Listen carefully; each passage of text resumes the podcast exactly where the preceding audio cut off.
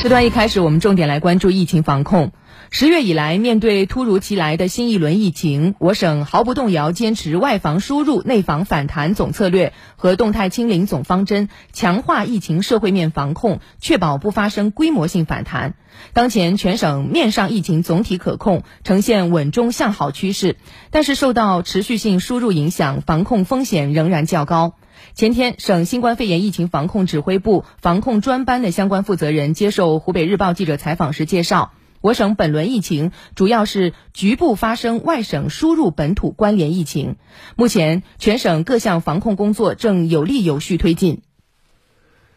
根据武汉市疾控中心传染病防治所所长杨晓兵，也就目前如何做好日常防范等问题，接受了记者的采访。杨晓斌介绍，近期全球新冠病毒感染者数和死亡数都有所上升，病毒在持续变异，传染性传播能力和免疫逃逸能力更强。与此同时，国内疫情持续呈现多点散发、局部聚集的态势，武汉市疫情输入风险也持续较高，防控压力不断加大。经武汉市疾控中心病毒基因测序显示，武汉市本轮疫情毒株为奥密克戎变异株 BA. 点五点二的进化分支。杨小兵指出，通过对现有感染者的流行病学分析，本轮毒株特点如下：有这么几个特点，大家可以关注一下。一个是现在发现病毒的载量较高，传染性较强。根据有关的研究报道，该毒株的基本再生数为十八点六。什么意思呢？通俗的说，就是平均一个感染者在其传染期内能够传染给十八个人。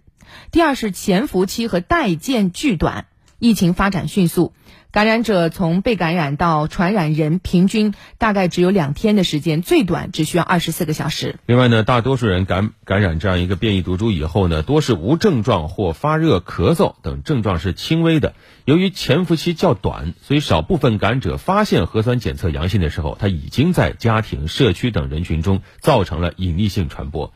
此外，武汉市本轮疫情传播链条复杂，还呈现多元多点并存态势，使得疫情防控难度加大。是的，所以说到这儿呢，也再次提醒啊，大家一定要配合，呃，街道和社区所。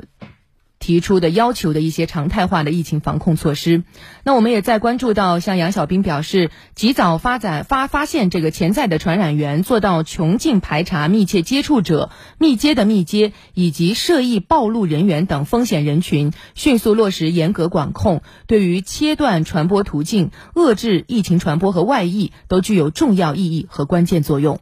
杨晓明表示，疫情发生后，武汉市统筹防控资源力量，加强了重点区域、重点点位、重点人员管控，强化交通道口落地查、落地检、落地管。目前呢，各项防控工作都正在有力有序推进。